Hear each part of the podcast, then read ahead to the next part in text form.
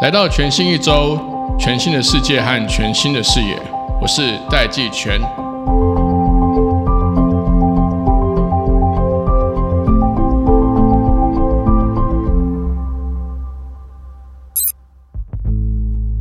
Hello，各位听众朋友，大家好，我是戴季全。这一期我们要来跟大家聊一聊猫小孩。不晓得你在家里面有没有养一只猫或一只狗？像我的女儿最近就养了一只小仓鼠。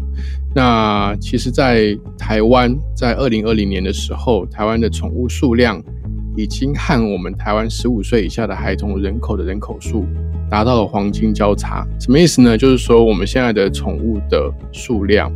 已经比我们的儿童数量还要多了，所以其实大家一定有跟我有相同的经验，常常在路上看到娃娃车里面，载的都已经不是 baby，都是毛小孩。我们这一集特别邀请到这个毛小爱的共同创办人 Katis 来跟我们聊一聊，呃，这样子的趋势发展到底会往哪里去？那除此之外，其实猫小孩的商机也非常非常大。现在即便是像这个猫砂盆，除了有自动猫砂盆之外，还有 AI 猫砂盆，它可以猫脸辨识，甚至可以预防或是提早来去了解这个猫得到肾脏病或预防肾脏病的这些可能性。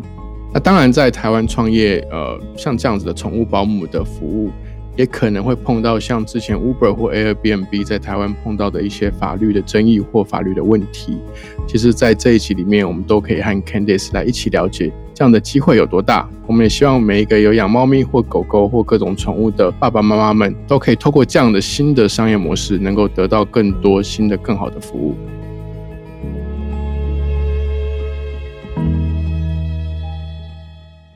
Hello，大家好，我是毛小爱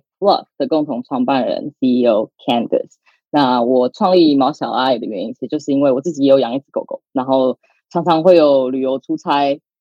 需要忙的时候找不到人雇的问题，所以才决定创毛小爱这个平台的。所以其实你在创办这个毛小爱之前，你在美国就本来就已经有 startups 在经营，后来把这个公司卖掉。那是不是可以跟我们聊一下你的背景，还有这个美国的这间公司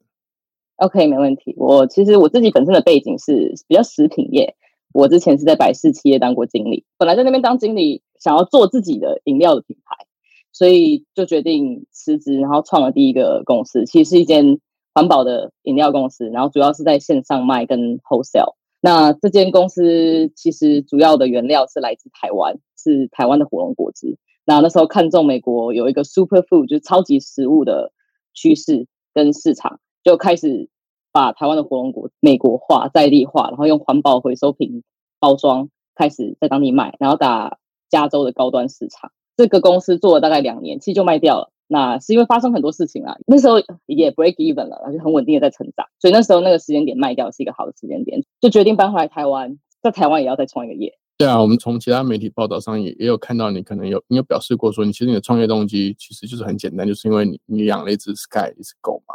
所以你可能出国，因为你可能有两地飞，美国、台北飞这样。那飞的时候可能要找这个宠物的这个 babysitter，找保姆。那你你一开始这个动机是什么？那又是什么样的一个过程，让你把这样子的一个想法转化成这个一个实际行动，把这个事业给创立起来？因为自己很爱自己的狗狗，这是一点。我之前以前在美国兼职也有当宠物保姆过，所以我也知道很了解这个产业。那我也。在美国有用过比较传统的平台，但是也是有用过平台接过别人照顾过别人的狗狗。我自己需要 travel 的时候，也是找人帮忙照顾我的狗狗。那因为之前的 experience 很好，然后来到台湾，觉得台湾没有一个类似的解决方法，自己 personal 问题有，然后接下来就是验证这个市场有没有别人也需要这样子的服务。所以我们刚开始有这个 idea 之后，我就开始去访问很多人啦，就是确认确定这个市场是这个。地方需要的，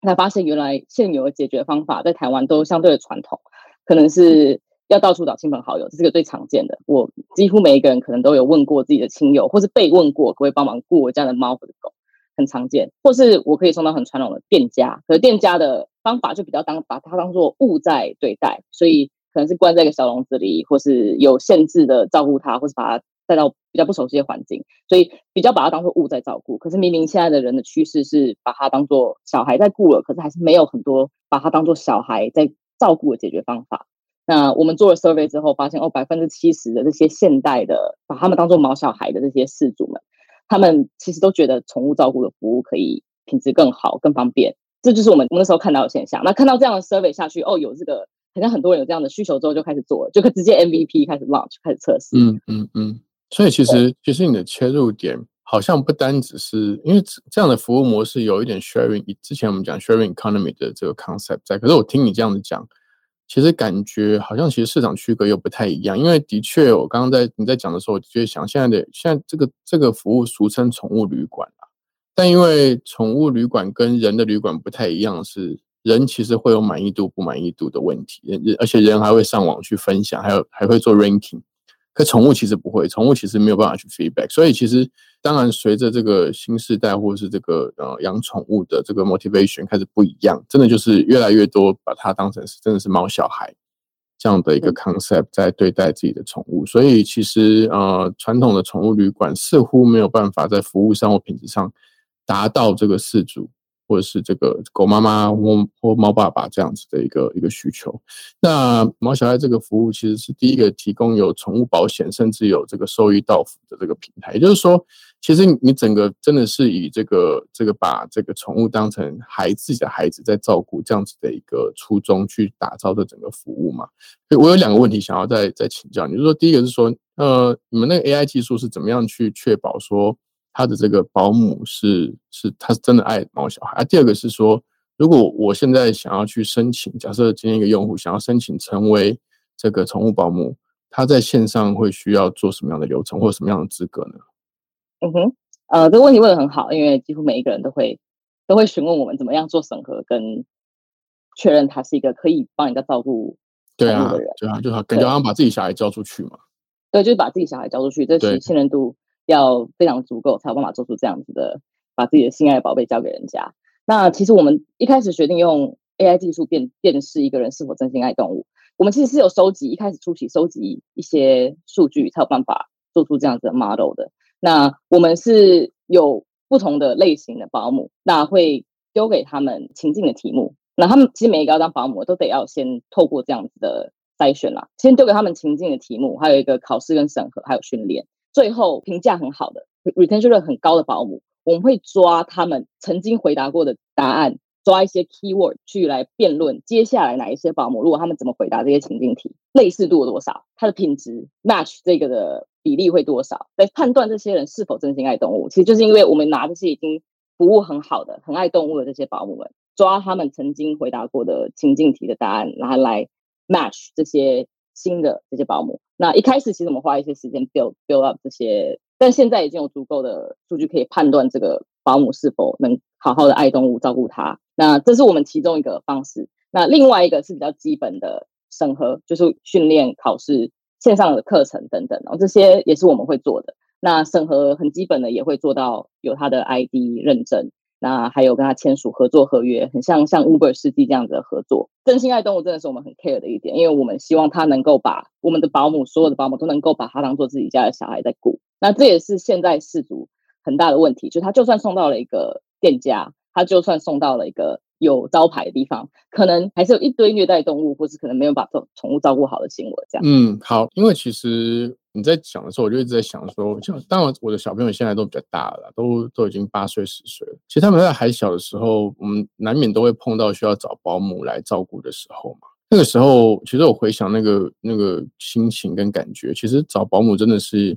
会很认真要找。那那现在，当然现在我是用同样的心情去试着体会说这些呃猫小孩的这个爸爸妈妈，就是说这些宠物的这个饲主，他们真的把这个猫小孩当成是孩子。那它在平台上面，就是说，除了刚刚这些机制之外，饲主信任，就是说，这个宠物的饲主信任是一个，我觉得是一个很重要的一个关键，因为信任它才会开始去有有这个整个服务的开始跟循环嘛。整个流程你要怎么样打造一个流程，让饲主可以觉得使用这个服务或加入这个社群是一个可以信赖、可以安心的？还有什么其他的配套措施？所以讲的其实很好，我们也是一开始很多人说我们。怎么可能做到这件事情？怎么可能相信陌生人？对陌生人，对对，所以我们其实做了很多调查，还有使用者访谈，然后发现台湾这个市场跟美国不太一样的地方是，台湾是一个很 collective，就是很团体性很大的一个族群，所以是非常吃自己朋友用过，然后还有自己信任的人有没有用过这件事情。所以我们要解决信任这个门槛，我们有很多 layer，很多不同的层次。那第一个层次，我们会找他们信任的这些网红，他们真的要体验过、使用过，真心的分享。我们的第三方的部落客，还有第三方的推荐，效果都非常好。这是第一步的信任。那第二步的信任是，他们有没有自己的狗友朋友有用过？就我们的评价系统其实是非常有帮助的。这些人留过的评论评价，他们可以很清楚的看得出来他照顾的过程，还有他的体验是怎么样子。那也是很公正的。我觉得我们做到公正的评论是非常重要，他们看得出来。他们在使用这个保姆前，其他人使用体验是什么？所以这个也很重要。那这几个层次其实都是要找到这些我们的 TA，这些现代的毛爸妈，他们 care 谁的意见，他们从谁那边会获取信任，这一点很重要。但大部分啊，其实我们现在百分之六十的用户都是因为亲朋好友用过，他们推荐给其他的亲朋好友。所以推荐这一点还是自己亲朋好友用过这件事情还是最最重要。自己的狗友猫友啊有用过，我们最快的成长方式其实透过这个。那也是因为这样子才有办法获取我们用户的信任。其实你们又有一个很特殊的一个一个状况，就是就我的观察，因为通常用这样的 organic 的方式成长速度稍微会它很扎实，但是会比较慢一点。可是其实你们今年的营收成长，其实其实你们这几年就是创业之后在台湾交出来的成绩单是非常漂亮的。像你们今年营收成长就已经大概超过四百趴嘛，那用户留存率也高达百分之四十，这其实是很惊人的数字。那你你自己认为说毛小孩在台湾的宠物市场可以有这样的一个成功的一个一个起飞的一个情况，它背后的主要原因是什么？我们有找到 niche 市场的需求，有找到 organic 的方法，让它可以自己的成长。这些 niche 市场的需求，其实我们会把它 break down 成猫小孩是很多人把他们当做猫小孩在照顾，对。可是真正的养猫的、养狗的，他们遇到的痛点是不太一样的。像养猫的族群现在成长的是非常非常快的，比狗狗的还要快。我们百分之七十的用户其实是猫咪用户。对，然后猫咪的用户了解他们这个 niche 市场是还不够，因为成长太快，然后 supply 还不够去 cover 他们这一群的 demand。我们一开始是从猫咪市场先切入的，因为猫咪就是一个不喜欢出门的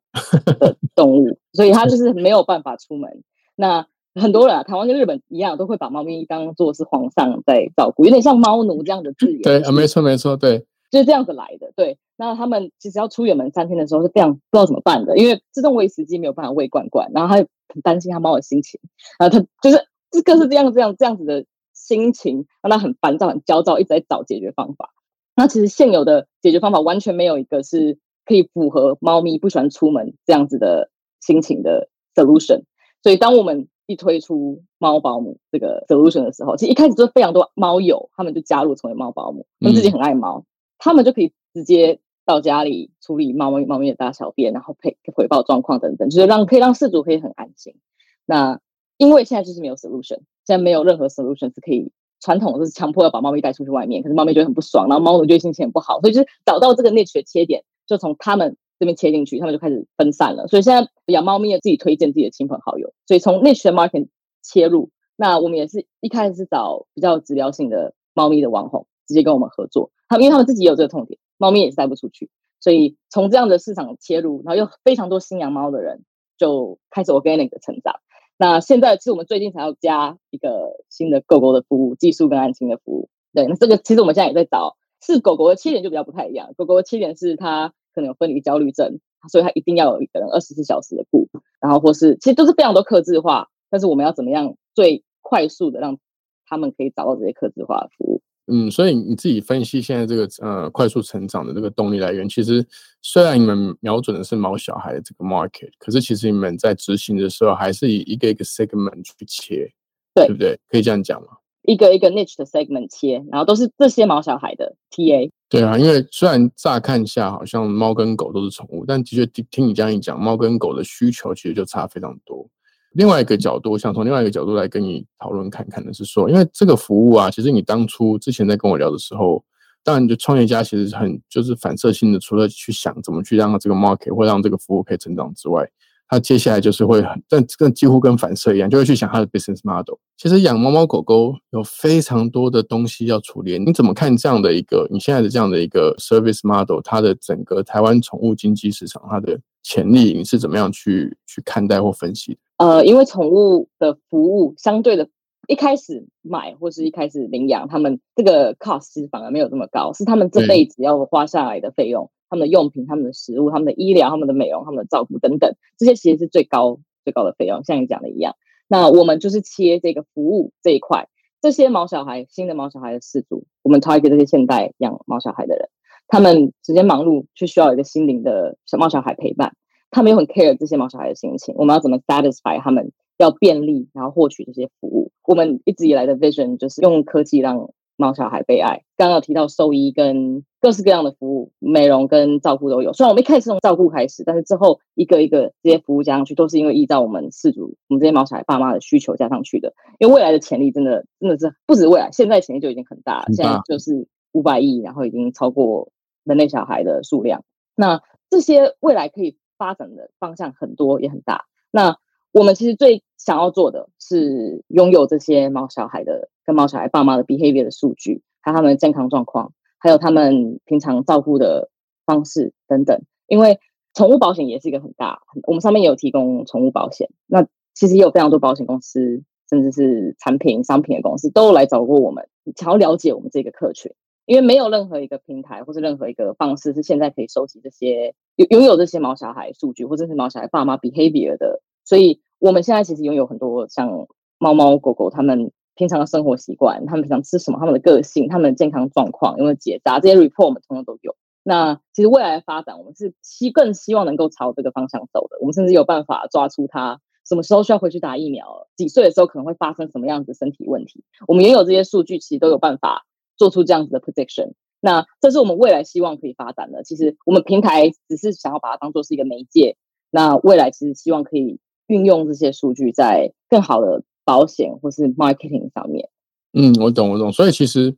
其实你刚刚讲的五百亿，它其实呃，这个应该原本就是只是传统的这个宠物的市场，可能包含一些什么饲料用品啊。服务等等的，除了这个既有的市场之外，我刚听你讲，其实因为现在人的生活形态不一样，其实还有很多新的项目是逐步是还在还在增加，就新的这个 segment 都还在增加的。所以除了你刚刚讲的这个传统的这个市场规模之外，我我相信还有很多新的市场是现在正在发展中的。这样，你刚刚有提到一个是说，你这边能够更完整的去收集这些毛小孩的这些数据嘛？那那就你的观察，你你觉得未来或现在开始？呃，AI 的技术还有哪一些关键数据是可以在毛小孩的这个商机上面有一些新的应用或新的可能？嗯哼，像是保险业好了，我现在看到好多现代的保险市场成长非常快，它速度比所有食品用品等等都成长很快，因为这是一个 on tap market，可大家都想要这样子的东西。但是现在遇到很大的 challenge 是，非常多的宠物保险业者他们没有办法精算，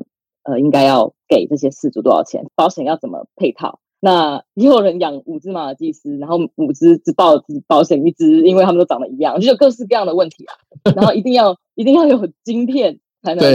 保险，真的烦。对，可是大部分的台湾饲主的猫猫狗都没有晶片，所以这个问题其实非常非常多的 gap，因为它就是没有一个 consolidate 的方式，没有任何一个人有这些足够的猫咪狗狗他们他们的数据，所以保险其实也是一直都在猜测，很多都赔钱，因为。保险猫咪狗狗生病很贵很贵，那猫咪狗狗其实基本上在七八岁之后就很容易生病，所以他们很很多都是因为这样子，保险没有办法算出来，而且也不知道这些事主他以前怎么照顾这只狗的，他喂干饲料跟他吃鲜食，他生病的几率差很多。这些吃干饲料吃鲜食的这一台都是只有就是我们会收集的，它未来有可能会发生什么样的疾病，也是我们之后可能有办法算出来的。那这个宠物保险就是我们觉得是一个很很大的 opportunity，那这个也非常需要更完整。保险跟兽医都是都是有很大 opportunity 的地方，他们都是没有足够数据，没有办法足够串接起来的。所以我们未来也觉得这些是一个很很新在发展，然后非常需要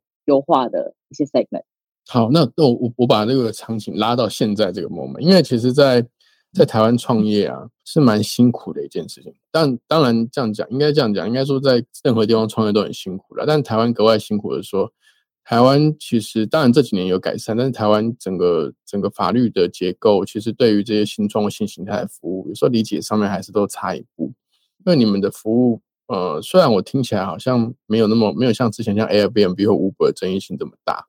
但可能跟就这个主管机关认定来讲，他们可能可能啦，我怀疑他们可能会觉得你们跟宠物旅馆是同一个类别的这个 category。虽然这样听你这样聊下来，其实属性非常本质上差非常非常多。那就你现在在台湾创业的经验，你会不会会不会在台湾有碰到这些像法律上面的问题，或者是说你有什么样的呃建议或经验可以分享？呃，对我们一开始就是从共享的 model 开始的，所以一定会遇到类似像 Airbnb 跟 Uber 这样子的问题。刚到台湾之前没有想那么多，就觉得用美国方式创业就好了，就直接直接做了。所以所以结果发现哎，可能有问题。那还好，我们其实。其实现在也一直都还是有一点，有一些服务还是有点灰色，因为我们是被主管机关认定为宠物旅馆，没错，尤其是技术跟安心这样子的服务。嗯嗯。那我们一开始其实就直接 launch，只是用别的方法包装 launch 的，这这要用法律要用好久。我们甚至其实有申请去沙河，那沙经济部、中小企业部也很很努力在帮助我们，你看能不能推动这件事情。我们包装这个服务，其实有时候人家看也看不懂。我们那时候一开始做的时候，还要。把它讲成是在卖食物，然后送技术服务，就大家也很 confused 啊。用户也每次都要问说这什么意思？什么为什么是免费？然后为什么一定要食物？什么就是大家其实也也不太懂这个服务在干嘛。那是因为我们要包装非常多层才有办法。那其实我们也知道这不是一个长久的自己解决问题的方法，所以我们才决定申请沙盒。然后沙盒也很努力的在帮。那时候一开始很努力的帮我们，但是他们就是帮我们跟主管机关做沟通，当做桥梁。最后还是没有 work，虽然虽然开了记者会，然后做了非常非常多事情，但主管机关就是还是说 no，只要因为法律上面就是写说，只要是寄养有盈利就是宠物旅馆。那其实这样就包含了任何帮亲友照顾猫咪狗狗有收红包的人就是宠物旅馆了。所以那时候我们也是用这样子的 argument 去跟他们试着跟他们沟通，但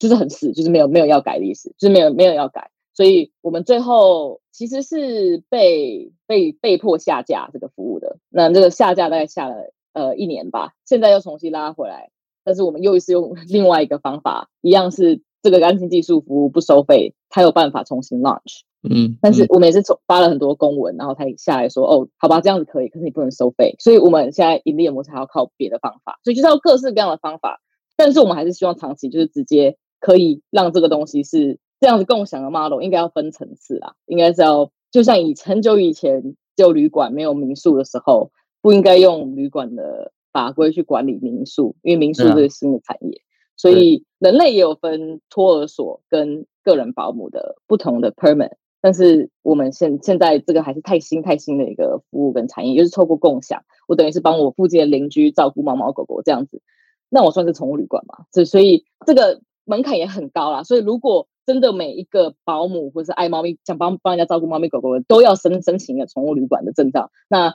是会造成这市场市场很大负担的，甚至没有办法 satisfy 这三百万有注册的猫咪狗狗。其实非常多猫咪狗狗还没有注册，所以 market 跟 policy 上面可能要有一些更更多的 update。当然都是要一直很努力 push 啊，才有办法真的改变，然后让自己的声音被听到。说白话就是对创业者不友善啊，因为其实这个事情从我个人观点啊，就代表我个人观点。我我觉得这个事情其实政府应该多花点心思去了解这些新的业态或新的 model 了。我们再回头检视当初去设置这些法规，它一定有它设置法规的这个法律精神嘛，就是他想达成的目标。其实现在有很多新的技术、新的 model，其实要么就是原本设置的这些法律的这个保护的目标，已经已经很简单的可以解决了。像之前为什么我举例来说，为什么计程车会需要执照，或者执照管控都非常严格？那是因为呃，台湾经济起飞的时候。那时候有发生一些，就是计程车的他的身份跟他的查核不是很明确，所以计程车司机就有一些犯罪行为嘛。所以后来，因为这个是因为了保护这个乘客，所以整个计程车的这个执照的发放就变得非常严格。我觉得当初的利益是好的，但后来反而变成呃，就是就是，譬如说像以 Uber 为例好了，其实 Uber 它它在它这这个整个服务原生就已经知道司机是谁，大家还 ranking 他呢，就是司机。司机其实就变成是一个几乎百分之百透明的一个一个状况，所以其实，在技术的原生就已经能够解决当初这个计程车执照的这个想要去解决，或是想要去避免的一些社会问题。其实我觉得这个主管机关或者是整个政府，当然尤其像现在数位发展部已经成立了嘛，应该更积极的去了解这些新形态的服务。它它能够怎么样去呃扩大这个服务的这个层级，而且也可以很有效的去控管这些风险跟可能的一些问题，这还是政府应该要多加油的啦。那呃，我想要跟你聊一下，因为我跟你是在日本认识的嘛，所以呃，毛小爱现在有拓展海外市场的这个计划嘛？就是说，其实其实你之前有聊过说，呃，预计到日本发展，在二零二零年的时候，那我们是在今年二零二二年的时候，的确就在日本认识了。那可不可以跟我们聊一聊为什么会选择日本？那目前的进度是到哪里？二零年的时候就有这个计划。那我们最近是真的就去日本探查那边的市场。那主要是因为那边的现代的猫爸爸，我们就是看现代猫爸爸这样子的比例有多少，然后他们现有的解决方法是什么？那他们是否有把自己的宠物当做小孩这样子的 behavior？我们这样看下去，他们的像东京附近就是。很多这样子的饲主自己养，自己孤单没有生小孩，然后养一只 猫咪或是狗狗当做自己的家人，受心灵的陪伴辅助，那把它当做小孩，所以很很大这样子的市场。那他们也是忙碌的人，所以他们要便利的 solution。我们就会看到日本有这样子的需求，所以才觉得嗯可以去日本看看。那我们是在日本遇到，是因为我们去跟当地的比较传统的宠物保姆公司想要接洽，我们怎么样可以跟他们直接合作。因为他们宠物保姆现在是比较传统的，你要打电话预约，那直接用数位转型的方法帮他们转型成可以线上预定预约。我们进去日本的方法比较像是我们提供一个 platform 让他们可以数位转型，这是我们会走日本的方式。那我们现在进展大概是谈到日本最大间大概有总共有大概有十间很大的宠物保姆公司，我们大概谈到 top 三的第三间这间。那当然还是一个很长的路，所以。我们预计是二零二三年的时候，就开放之后，大家开始旅游之后，我们就会开始正式的到日本那边做发展了。那现在只是先谈好那边的 bridge，还有那边的传统的宠物保姆公司跟我们接下来的合作。好，不知道各位听众朋友，你是不是身边就在听节目的时候，身边就有一只猫猫或狗狗正在陪伴你？那大家感兴趣的话，都可以打开手机去搜寻毛小爱，然后来尝试看看这样的服务。那我们今天非常谢谢毛小爱的这个 CEO Candice 来到我们节目。跟大家分享这些呃新的这个创业故事，还有这个新的市场需求。谢谢 Candice，谢谢大家的时间，谢谢，谢谢大家，谢谢。